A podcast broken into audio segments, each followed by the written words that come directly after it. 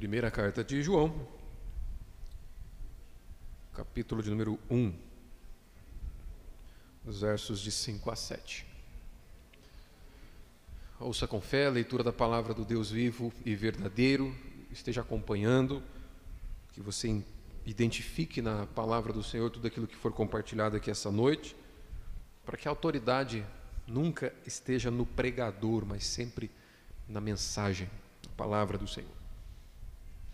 Estamos juntos? 1 João, capítulo 1, os versos de 5 a 7. Agora estamos juntos. Diz assim a palavra do Senhor. Esta é a mensagem que dele ouvimos e transmitimos a vocês. Deus é luz. Nele não há treva alguma. Se afirmarmos que temos comunhão com ele, mas andamos nas trevas, mentimos e não praticamos a verdade. Se, porém, andarmos na luz, como Ele está na luz, temos comunhão uns com os outros, e o sangue de Jesus, seu Filho, nos purifica de todo pecado. Até aqui a leitura da palavra do Senhor, vamos orar mais uma vez, pedindo a direção do Santo Espírito para essa exposição. Pai querido, nesse momento nós demonstramos a nossa continuamos demonstrando a nossa total dependência do Teu Santo Espírito. Peço graça do Senhor para a exposição da Tua palavra, graça do Senhor, ó Deus, para que cada um dos meus irmãos e irmãs neste lugar estejam o tempo todo completamente atentos àquilo que Teu Santo Espírito aplica em nosso coração a partir desta palavra nessa noite. Que haja fidelidade à Escritura, que haja clareza, que haja, Senhor, a aplicação do Santo Espírito do Senhor em nossas vidas, nas necessidades com as quais nós chegamos a este lugar essa noite. Nós clamamos pela condução completa do Senhor durante a exposição da tua palavra, tanto no pregador quanto nos ouvintes. Que estejamos em espírito de adoração diante da tua presença. Te peço isso no nome de Jesus. Amém. Louvado seja Deus. Irmãos, nessa, nesses últimos dias, a gente em casa terminou de assistir a série WandaVision. Quando eu falei para os adolescentes que eu ia citar a série WandaVision aqui. Deus abençoe você. Quando eu disse para os adolescentes que eu ia citar a série WandaVision, eles ficaram todos assim: opa, agora vai ficar bom, vou, vou, ver, vou ver o que vai ser dito aí. Mas por que, que eu estou trazendo essa série para a gente pensar um pouquinho aqui? Ah, a série da WandaVision, é, para quem não acompanha, isso é, é, coisa de nerd, né? Nerd costuma acompanhar essas coisas, né? O Estevão concordou. O Estevão concorda comigo.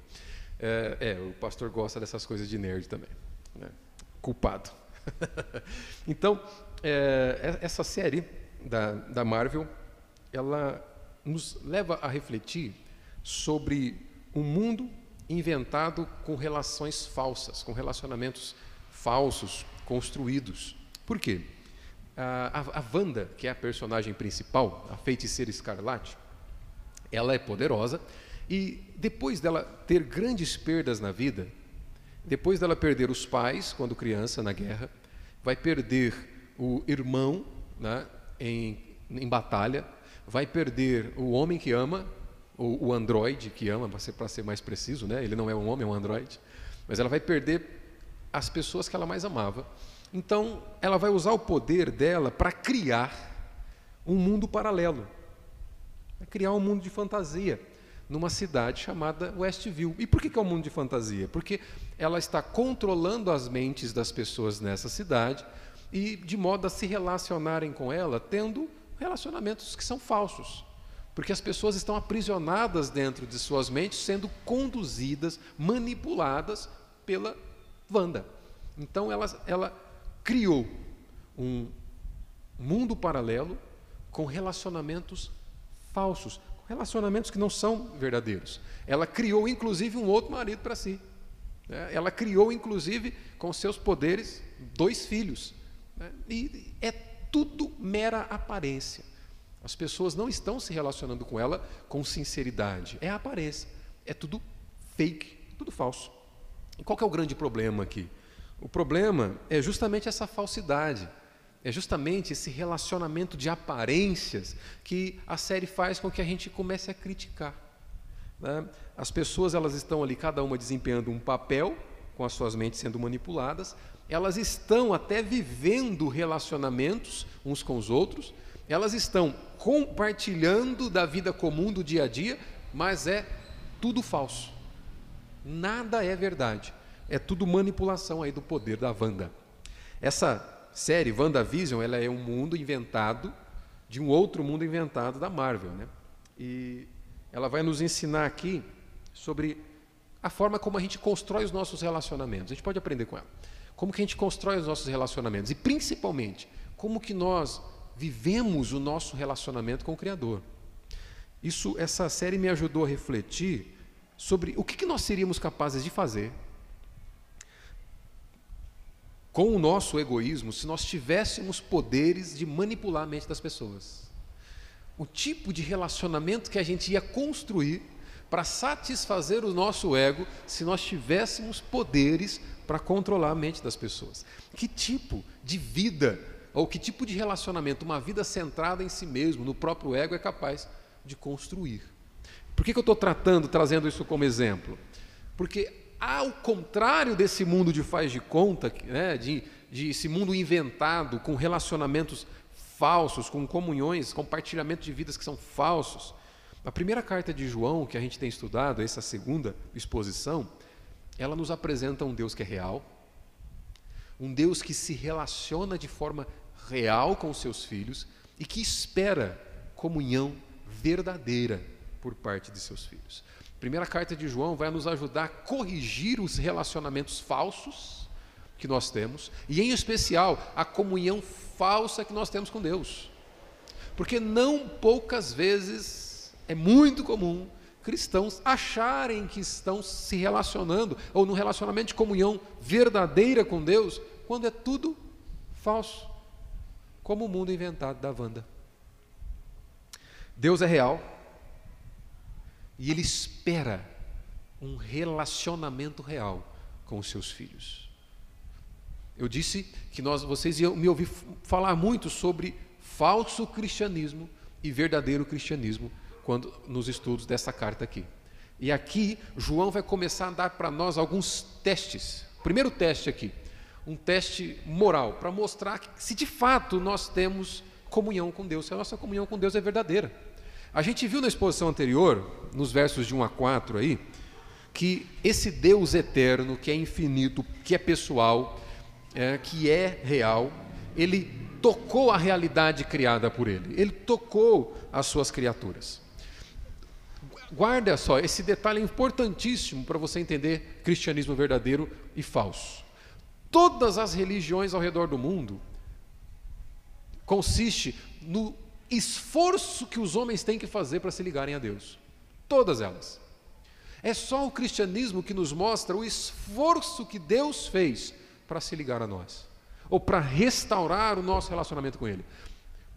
Cristianismo não diz respeito a esforços empenhados por seres humanos para se ligarem ao Criador. Cristianismo diz respeito aos esforços feitos pelo próprio Deus para nos tirar do império das trevas e nos transportar para o reino dele. Isso é cristianismo. A gente viu na exposição anterior que esse Deus criador, ele, esse Deus que sustenta a criação, que é puro, ele suja os pés e as mãos na pessoa de Jesus Cristo para resgatar a sua criação rebelde.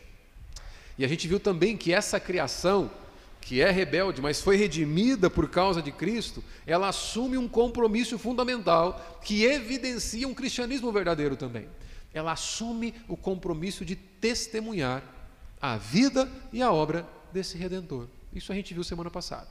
Deus é real, se manifestou para os homens, e os homens que tiveram o discernimento, que foram alcançados por essa revelação, assumem o compromisso de testemunharem esse Deus verdadeiro. Hoje, nos versos de 5 a 7, a gente vai ver que se na sessão anterior João ele termina dizendo que o testemunho apostólico, a mensagem dos apóstolos, tem por objetivo promover a comunhão entre os cristãos e dos cristãos com Deus. ele termina falando de comunhão. No verso 3, olha mais uma vez o verso 3 aí, ele diz assim: O que temos visto e ouvido, anunciamos também a vós outros, para que vós igualmente mantenhais comunhão conosco. Ora, a nossa comunhão é com o Pai e com o seu Filho, Jesus Cristo. Então, depois de falar de comunhão, agora ele continua desenvolvendo o tema da comunhão aqui. Ele vai nos mostrar aqui como que se evidencia uma verdadeira comunhão com Deus. Na prática, como é que você faz para saber se a vida cristã que você está vivendo, que nós estamos vivendo, é de fato uma vida de relacionamento, de comunhão com Deus? Se é fake, se é verdadeiro. A doutrina apostólica aqui, nós vamos ver. O, a, o ensino dos apóstolos é o próprio ensino de Cristo, e essa doutrina, ela afirma claramente o caráter santíssimo de Deus. Ela, ela nos conta, o ensino da Bíblia, a doutrina dos apóstolos nos conta a santidade, ela nos mostra claramente o caráter de Deus. E a gente vai ver também que a realidade, olha só, a veracidade dessa nossa comunhão com Deus está intimamente ligada, depende da coerência do nosso estilo de vida com esse caráter santíssimo de Deus. Aqui você já tem uma deixa do que a gente vai ver hoje. O relacionamento verdadeiro, a comunhão verdadeira com o Senhor, depende, está intimamente ligada, é coerente com o caráter santo de Deus. É isso que a gente vai ver no texto. A ideia central aqui, o tema dessa mensagem, é que a verdadeira comunhão com Deus se reflete em nosso estilo de vida. Vou repetir, esse aqui é o tema. Tudo vai girar em torno disso. A verdadeira comunhão com Deus se reflete no nosso estilo de vida. E a gente vai ver isso em dois pontos só. Primeiro, no verso 5, a gente vai ver que essa comunhão ela requer conhecimento do caráter de Deus. E depois, nos versos 6 e 7, a gente vai ver que essa comunhão requer coerência com o caráter de Deus. Conhecimento do caráter de Deus e coerência com o caráter de Deus. Primeiro ponto, então. Verdadeira comunhão com Deus requer conhecimento desse caráter santo e justo de Deus. Peço para que você se empenhe, se esforce. Não é porque eu disse que o verdadeiro cristianismo não depende do esforço dos homens para se ligarem a Deus, que você não precisa me ouvir essa noite. Então se esforce para me ouvir. Dá uma cutucada no teu irmão aí, fala assim, ah, dá uma acordada aí, deixa, ó, fica fixo aqui, preste atenção no que vai ser pregado para você não perder. Não é que não depende, não é porque não depende do nosso esforço que a gente não vai se esforçar um pouquinho. Se esforça aí.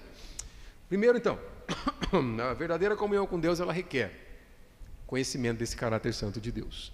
Ah, João vai nos mostrar aqui que o caráter de Deus ele é revelado nas palavras de Jesus Cristo, nas mensagens, na mensagem de Cristo. É essa mensagem que os apóstolos receberam e que eles se mantiveram fiéis em anunciá-la, em comunicá-la. Olha o verso 5 mais uma vez. Esta é a mensagem que dele ouvimos e transmitimos a vocês. Na nossa tradução não dá muito, não fica muito claro isso, mas a ênfase que João dá nesse verso 5 é esse verbo é aí. Ele diz: "Esta é a mensagem que dele ouvimos e transmitimos a vocês". A, a ideia transmitida por esse verbo é de existir. É como se ele estivesse dizendo: olha, existe esta mensagem que nós proclamamos a vocês. João ele está buscando aqui enfatizar para nós não apenas a importância da mensagem de Cristo, mas dizer que ela é importante independentemente das eras. Ela foi importante para combater as heresias que estavam afetando aquela igreja no primeiro século, nós já vimos que heresias eram essas. Ela foi importante, a mensagem de Cristo, foi importante para solidificar a igreja, para salvar os pecadores ao longo das eras, ela é importante hoje. Diante disso, você pode entender de forma muito clara: essas palavras aqui não, não ficaram limitadas ao seu tempo, em que, no seu tempo em que foi escrita. A exortação que João vai fazer aqui é para mim e para você. Essa é a importância desse, desse texto. É para nós aquilo que vai ser dito aqui é muito comum a gente pensar que outras pessoas deveriam ouvir as pregações que nós estamos ouvindo. A gente pensa, ah, mas se aquele indivíduo estivesse aqui, hum, se aquela pessoa estivesse escutando, isso aqui encaixa certinho para ela. Deixa eu te dizer, isso aqui encaixa para nós. Encaixa para pregador, encaixa para ouvinte. Essa mensagem é para nós. A gente vai ver aqui que Cristo é o autor da mensagem. É isso que Paulo, que Paulo, João, né? seis meses falando de Paulo, vocês vão ter que ter paciência comigo aí. João vai mostrar para nós que esta palavra vem dele, do próprio Senhor Jesus. Os apóstolos ouviram de Cristo, ensinaram aos seus discípulos. Essa aqui é a doutrina que liga. A palavra de Cristo, a sã doutrina dos apóstolos, é o que liga todos os crentes ao longo das eras. Qual que é a mensagem? Que mensagem é essa? João está dizendo: olha, esta é a mensagem que nós ouvimos e passamos para vocês. A pergunta é: que mensagem é essa? A mensagem é que Deus é luz e não há qualquer associação entre Deus e trevas. Olha aí o verso 5, ele continua: Deus é luz. Essa é a mensagem. Deus é luz, nele não há treva alguma. A frase Deus é luz pode ser explicada de duas formas. Duas formas. A primeira é, está dizendo que Deus é completamente puro, separado de pecado, incapaz de errar, diz respeito à santidade de Deus. Deus é luz, não há qualquer sombras em Deus, não há qualquer mancha em Deus, Ele é puríssimo. Esse é o, o primeiro significado aqui. Não há qualquer erro, pecado, contradição, ignorância, ou seja, falta de conhecimento, não há qualquer desvio em Deus, Ele é perfeito, Deus é luz. E com isso você já vai entender por que, que João está afirmando isso. Porque algumas pessoas, aqueles falsos mestres que estavam entrando dentro da igreja, tinham um ensino doutrinário, diziam o seguinte: nós conhecemos a Deus, mas a prática não condizia com o ensino deles. Eles ensinavam uma coisa na igreja, mas fora da igreja viviam outra. Eles tinham um tipo de vida religiosa na igreja e um outro tipo de vida fora da igreja. Por isso que João vai dizer: olha, Deus é luz, não há sombra de variação em Deus. Não há inconsistência em Deus. Se o comportamento de vocês é inconsistente, alguma coisa está errada e com Deus não é. Essa a atenção para a qual João está nos chamando aqui. Então, o primeiro significado da frase Deus é luz é que Ele é santo, perfeito. E o segundo significado da frase Deus é luz é que nada fica oculto diante dele. Não é assim com a luz? Quando você está, está tudo escuro, você pega um objeto nas mãos, você quer saber o que é, você se aproxima da luz. E quanto mais próximo da luz, mais evidente é o objeto que você carrega. Quanto mais próximo da luz, mais claro é ou são os defeitos desse objeto. João está dizendo: Deus é luz e diante dele nada fica oculto, nada fica escondido. Quanto mais nós nos aproximamos de Deus, mais fica claro para nós a quantidade de imperfeições em nós. Quanto mais nós nos aproximamos de Deus, mais é evidente quem nós somos, de verdade. Porque às vezes a gente cria um mundo na própria cabeça. Às vezes nós ouvimos coisas de sobre quem nós somos, nós acreditamos nisso. Às vezes nós até criamos personalidades, nós até criamos um mundo para nós e nós nos criamos, nos inserimos dentro desse mundo. Às vezes a gente confunde, nos confunde, né? a gente se confunde com as narrativas da nossa sociedade. Olha, você é assim, você é assado, você é isso, você é aquilo. Mas o, o real discernimento dos homens o real entendimento de quem o homem é só pode ser obtido quanto próximo ou quanto mais próximo o homem está de Deus. Deus é a luz. Quanto mais você se aproxima dele, mais você sabe de fato quem é. Mais você reconhece o nível das suas imperfeições e o quanto nós precisamos nos alinhar com essa luz, que é o próprio Senhor. Então, intelectualmente falando, né, na, no campo do intelecto, luz diz respeito à verdade, e treva diz respeito à ignorância. Então, João está dizendo: não há qualquer falta de conhecimento em Deus. Ele é verdade absoluta, ele é verdade plena. E, moralmente falando, luz significa pureza. Trevas é o oposto, impureza.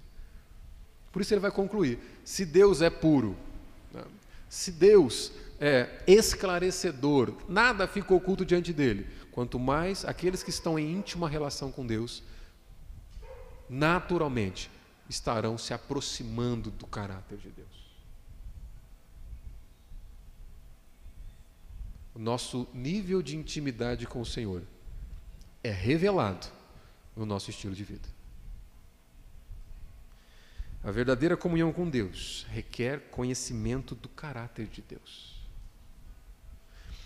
Na prática, ou na parte prática da carta que Paulo escreve aos Efésios, lá no capítulo 5, no verso 1, ele diz assim: Sejam imitadores de Deus, como filhos amados. Agora pergunto para você: olha só, sejam imitadores de Deus, como filhos amados, pelo fato de, ser, de, de estar em uma relação de filiação, de comunhão íntima com Deus, imitem a Deus. Agora eu pergunto para você: como é possível imitar alguém que não se conhece? Como você poderá imitar o caráter de Deus sem conhecer qual é o caráter de Deus? Então não há qualquer possibilidade de imitar ao Senhor sem conhecer quem Deus é.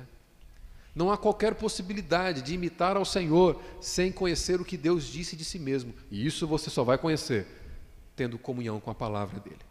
Ter comunhão com a palavra de Deus, querido, é ter comunhão com o próprio Deus, porque é nela que ele se revela. Salmo capítulo 119, verso 105, a Bíblia diz, a Bíblia diz: Lâmpada para meus pés é a tua palavra, luz para o meu caminho. Deus é luz. Jesus é a luz do mundo. A palavra é luz. Se relacionar com a palavra é estar em relação íntima com o próprio Criador. Esquece. É impossível você dizer que se relaciona com Deus sendo biblicamente ignorante. É impossível dizermos que nos relacionamos com o Criador se rejeitarmos o conhecimento das Escrituras, porque ela é luz. Verdadeira comunhão com Deus depende de conhecimento de Deus, do caráter de Deus. A doutrina apostólica, então, é o ensino do próprio Senhor Jesus, e essa doutrina fala, claramente, o ensino dos apóstolos fala claramente sobre o caráter santíssimo de Deus. Foi o primeiro ponto aqui. A verdadeira comunhão com Deus depende do conhecimento do caráter de Deus. E isso me leva imediatamente ao segundo ponto. Não basta conhecer. Porque alguém poderia pensar o seguinte: ah, tá bom, então eu só vou ler a Bíblia e está resolvido. Não, não basta conhecer. O segundo ponto vai nos mostrar que não basta conhecer. É justamente aquele ensino que talvez estaria ali ameaçando aquela igreja do primeiro século.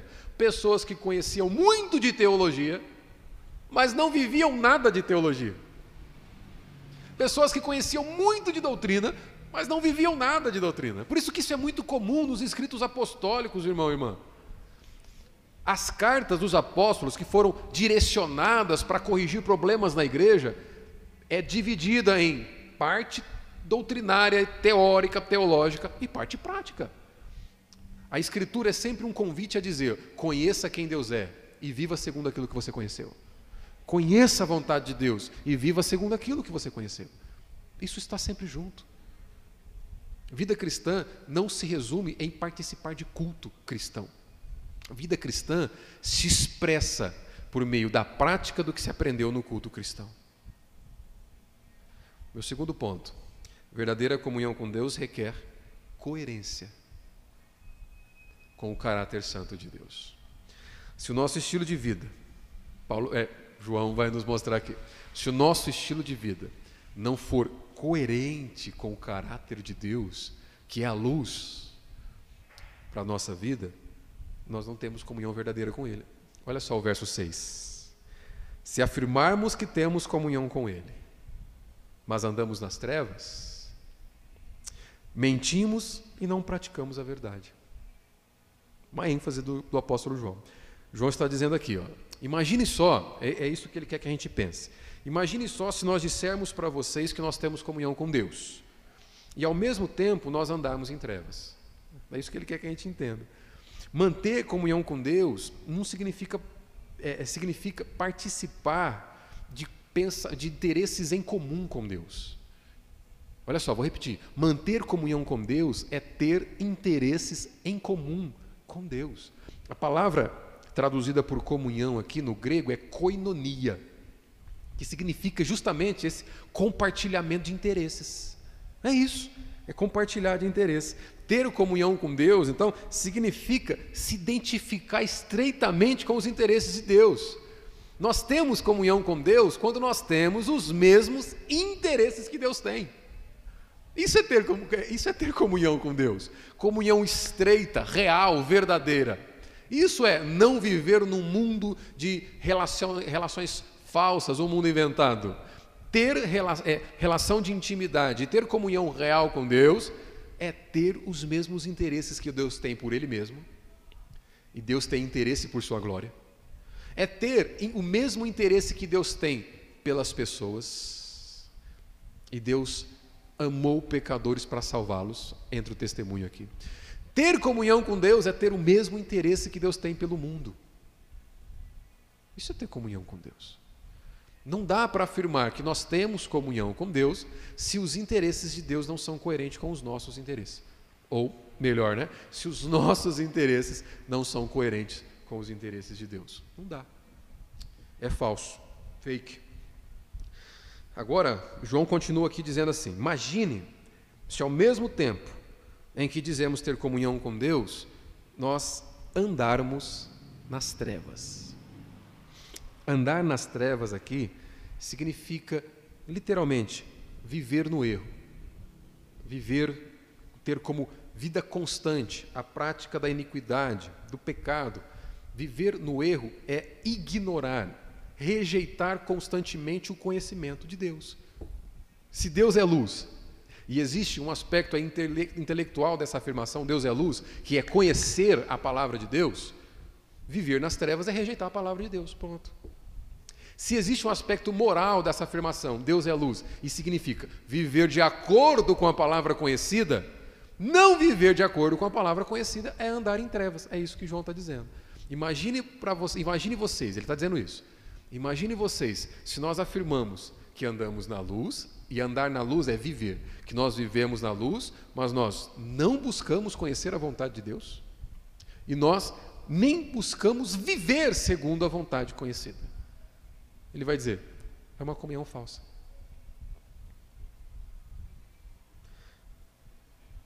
Nesse caso, João continua dizendo: mentimos e não praticamos a verdade. Porque o que falamos não é coerente com o que vivemos. A, a profissão, a confissão pública de fé não é coerente com a atitude pública de fé. Reverendo Augusto Nicodemos, comentando esse texto, ele diz algo interessante. Ele diz assim: Aqui o apóstolo João tem provavelmente como alvo principal os falsos mestres que diziam ter conhecimento especial de Deus, ao mesmo tempo em que permitiam uma vida de indulgência no pecado. Isto era decorrente da seguinte ideia deles: o que se faz com o corpo não atinge o espírito do homem, que é considerado inviolável. Reverendo Augusto continua: o princípio que João estabelece, porém, aplica-se universalmente, para além do gnosticismo que ele combatia, a heresia que ele combatia. Guarde isso. O verdadeiro cristão reflete o caráter santo de Deus em seu caminhar diário. Os atos de um cristão professo são mais elo eloquentes do que suas palavras e revelam o estado real de seu relacionamento com Deus. Olha só, o que ele está dizendo aqui? As nossas atitudes gritam mais altos do que as nossas falas, do que as nossas palavras. Eu creio em Deus, sou temente a Deus, eu vivo uma relação, uma relação de comunhão real com Deus. Tá? Tiago também nos lembra: mostra-me as tuas obras, mostra a tua fé, que eu mostro as minhas obras. Eu declaro que eu estou em comunhão real com Deus, não apenas com aquilo que eu falo, mas com aquilo que eu faço. Veja como eu vivo. Tiago, ah, os autores bíblicos nos fazem essa, esse convite. É o que João está fazendo aqui. Quer saber se eu sou crente de verdade? Vai me ver lá em casa. Vai ver como eu me relaciono com a minha esposa, vai ver como eu educo meus filhos, vai ver como eu me relaciono no trabalho, vai ver como eu me relaciono no, com os meus amigos ou como eu, como, como eu me relaciono com a sociedade. Aí você vai ver se eu sou um cristão de verdade.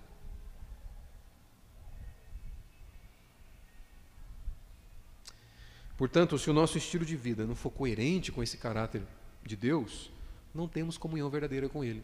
É isso que a palavra nos exorta aqui nessa noite.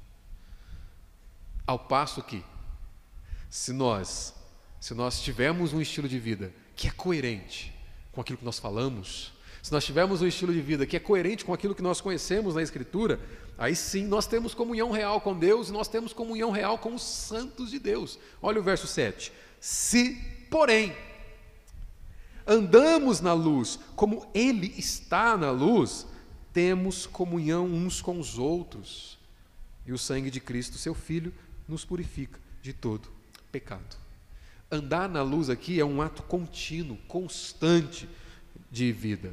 Significa que nós vivemos no brilho de Deus, vivemos na virtude e na glória de Deus. Isso é andar na luz, é viver constantemente nela.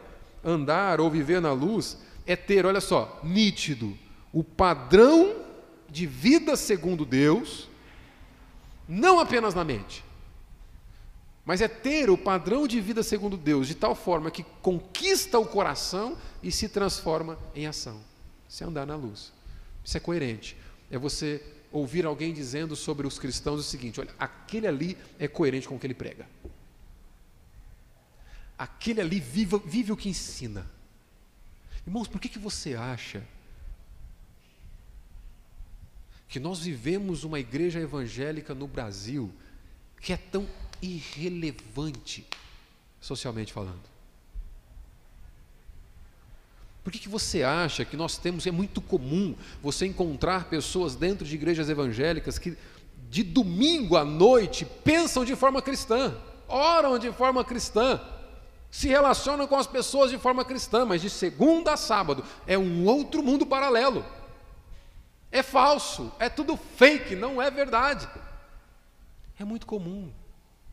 Há uma distância entre o que é a vida segundo a vontade de Deus e o que é a vida vivida pelos crentes.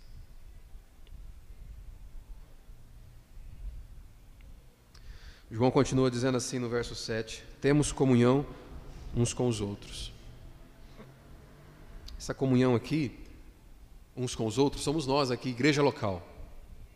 Sabe o compromisso que eu assumi com você e o compromisso que você assumiu comigo? João está dizendo o seguinte: olha, quando nós andamos na luz, essa vida na luz se evidencia no compromisso que um crente tem com o outro.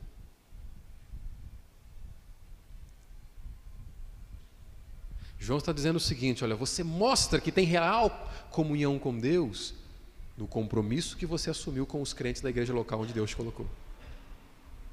Que compromisso é esse, Osmar? O compromisso que eu assumi com você. O compromisso que você assumiu comigo.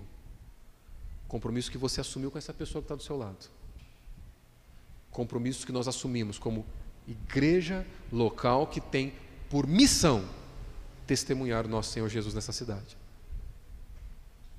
Comunhão verdadeira com Deus não é apenas aquilo que nós falamos. A forma como nós nos relacionamos como igreja mostra o nível da nossa relação com Deus. Esse vai ser um outro teste que João vai aplicar aqui mais à frente.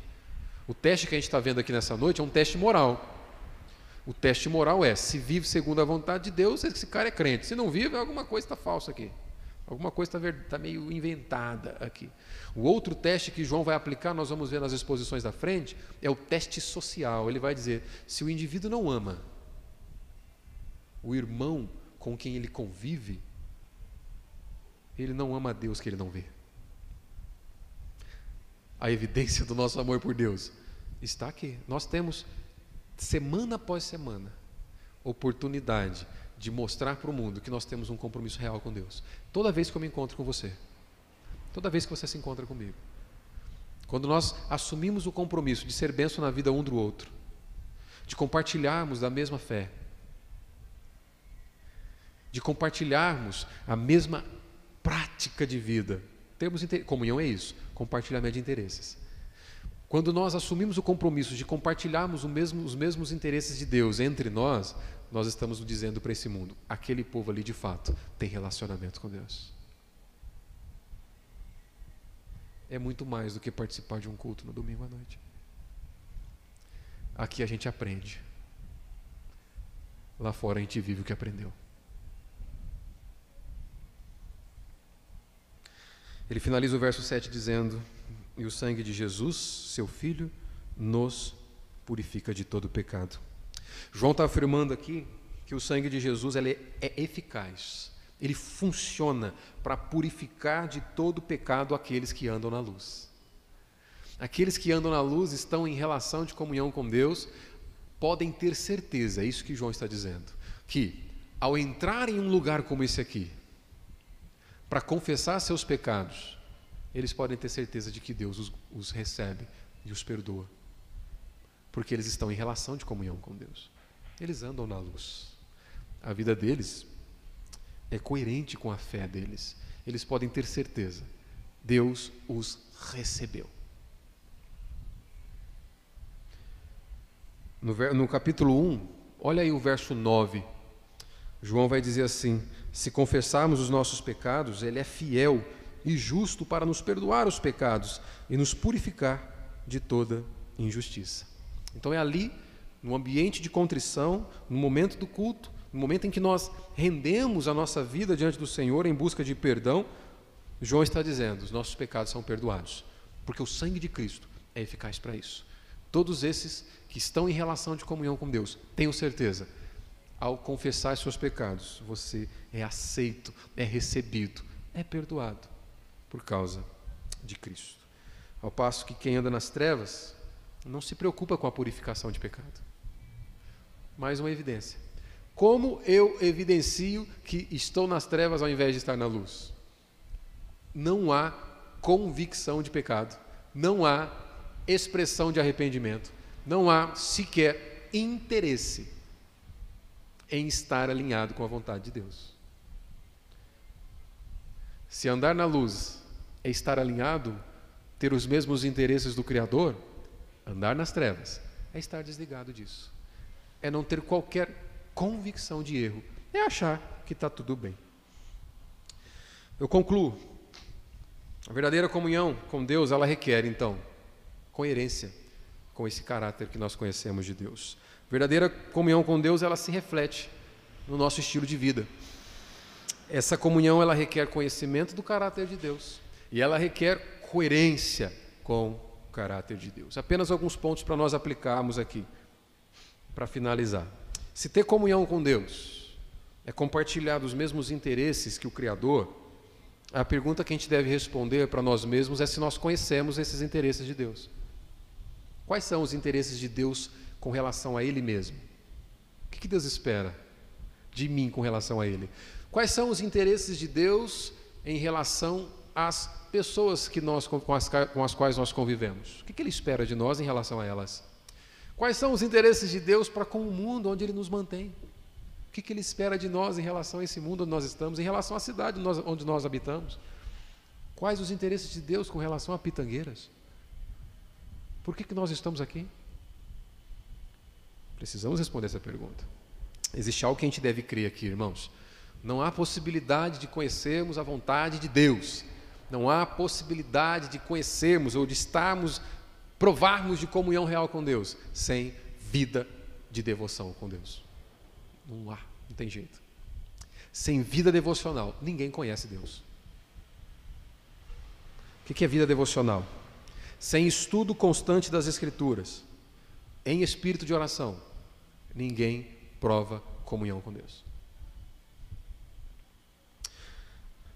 Essa vida devocional é que nos coloca em contato contínuo com a palavra de Deus, que é a luz do mundo, que é, que é, que é a luz para a nossa vida, coloca-nos em contato com o Espírito Santo.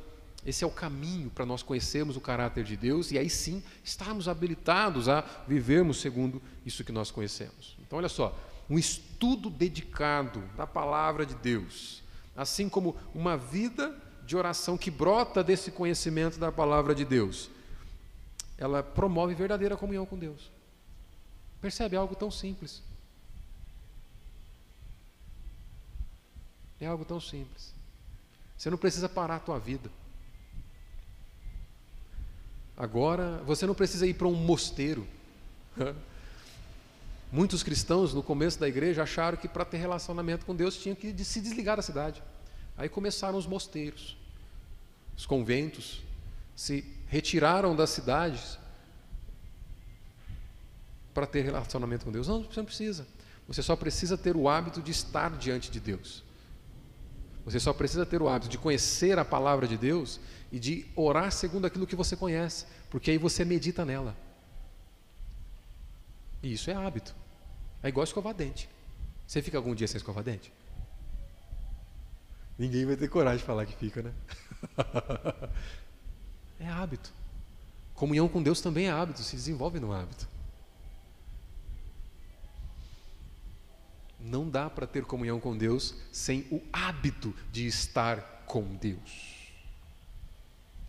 Com a palavra de Deus que é luz. Ouvindo o Espírito de Deus nela. E meditando sobre aquilo que ela ensina. Isso é o que a gente precisa crer. Mas tem algo que você precisa evitar. Fica muito atento que eu estou acabando. Não perca essa parte não, que isso aqui é aplicação. Ah, existe algo, existe um conceito que a gente precisa evitar, existe um ensino que a gente precisa evitar. A gente precisa evitar a ideia de ter uma vida dividida em duas, uma vida dualista. A gente precisa evitar isso. Uma falsa comunhão com Deus gera uma vida dividida em duas. Gera uma vida que é verdadeira e uma vida que é falsa. A, a, a falsa religião, a falsa comunhão com Deus, leva uma vida religiosa e uma outra vida secular. A gente precisa evitar esse, essa vida dividida em duas. Se nós não compartilharmos do mesmo, os mesmos interesses do Senhor em todas as áreas da nossa vida, se a nossa fé não tiver nenhuma influência na nossa vida prática, nós vamos dividir a nossa vida em duas. Nós vamos ter uma vida que ocorre aos domingos à noite no culto e uma outra vida que ocorre no resto. Isso aqui eu chamo de esquizofrenia espiritual. É, são, é, é, é, é, são duas vidas diferentes. Eu não tenho o real discernimento da realidade. É uma vida na igreja e outra fora dela. Se a comunhão com Deus não for real, nós temos o coração dividido. Nós temos a vida dividida em dois. Nós temos Cristo como o Senhor apenas da nossa vida religiosa. Cristo é o nosso dono enquanto a gente está orando. Cristo é o nosso dono enquanto a gente está cantando na igreja. Cristo é o nosso dono enquanto a gente está ouvindo pregação, né? enquanto a gente está fazendo alguma reunião, alguma oração em casa com a família. Aí aqui Cristo é o Senhor, mas Cristo não é o Senhor do meu trabalho. Cristo não é o Senhor do meu namoro, do meu casamento, Cristo não é o Senhor das minhas amizades, Cristo não é o Senhor da forma como eu faço negócios. Se nós não buscarmos uma comunhão estrita com Deus, esse é o tipo de vida que a gente vai ter: uma vida aqui e outra lá fora.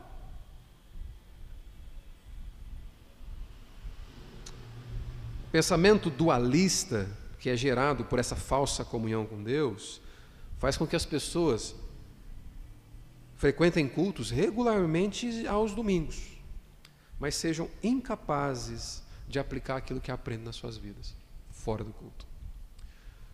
O pastor e autor Tim Keller, no seu livro Deus na Era Secular, ele diz algo interessante. Olha só, ele diz assim: indivíduos podem professar uma fé religiosa e se dizer não seculares, mas na prática a existência de Deus pode não ter nenhum impacto perceptível em suas decisões e conduta de vida.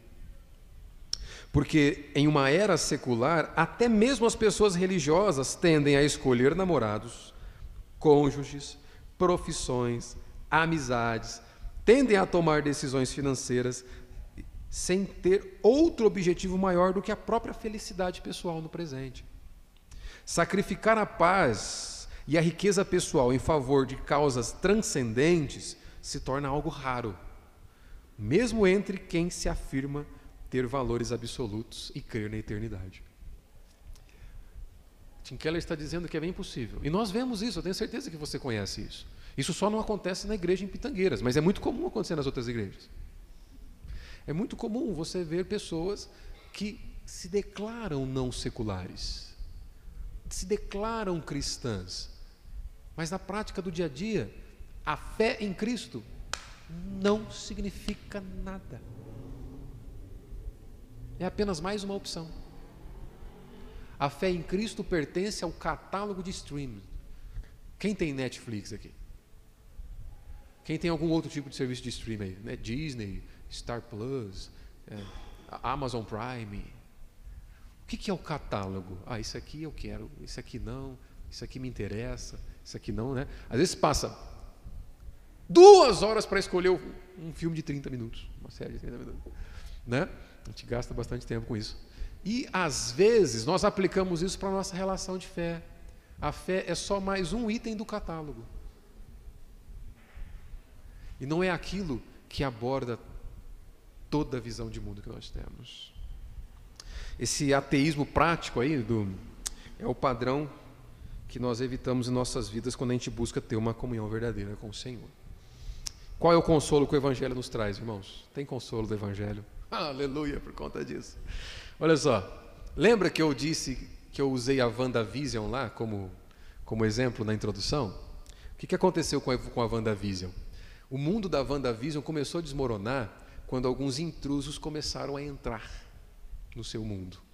Ela começou a perder o controle. Gente de fora, é, você acha que eu nasci? Gente de fora começou a entrar e essas pessoas intrusas começou a desestruturar e ela começou a perder o controle. E aí aqueles que estavam sob o governo dela, então agora tiveram a oportunidade de serem libertos, porque alguém de fora entrou. Isso te lembra o quê?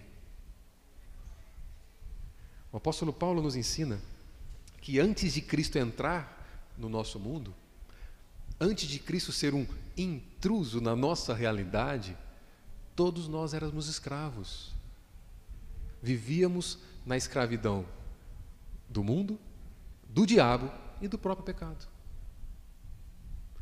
Mas Cristo vindo de fora muda a nossa realidade, nos liberta. Cristo pagando o preço das nossas dívidas, morrendo naquela cruz, nos liberta. Estamos livres para ter comunhão verdadeira com o Senhor. Assim como os intrusos no mundo da WandaVision foram libertos para terem comunhão real, relacionamentos reais e não falsos, quando Cristo entra na tua vida, Ele nos possibilita ter relacionamento real com Deus.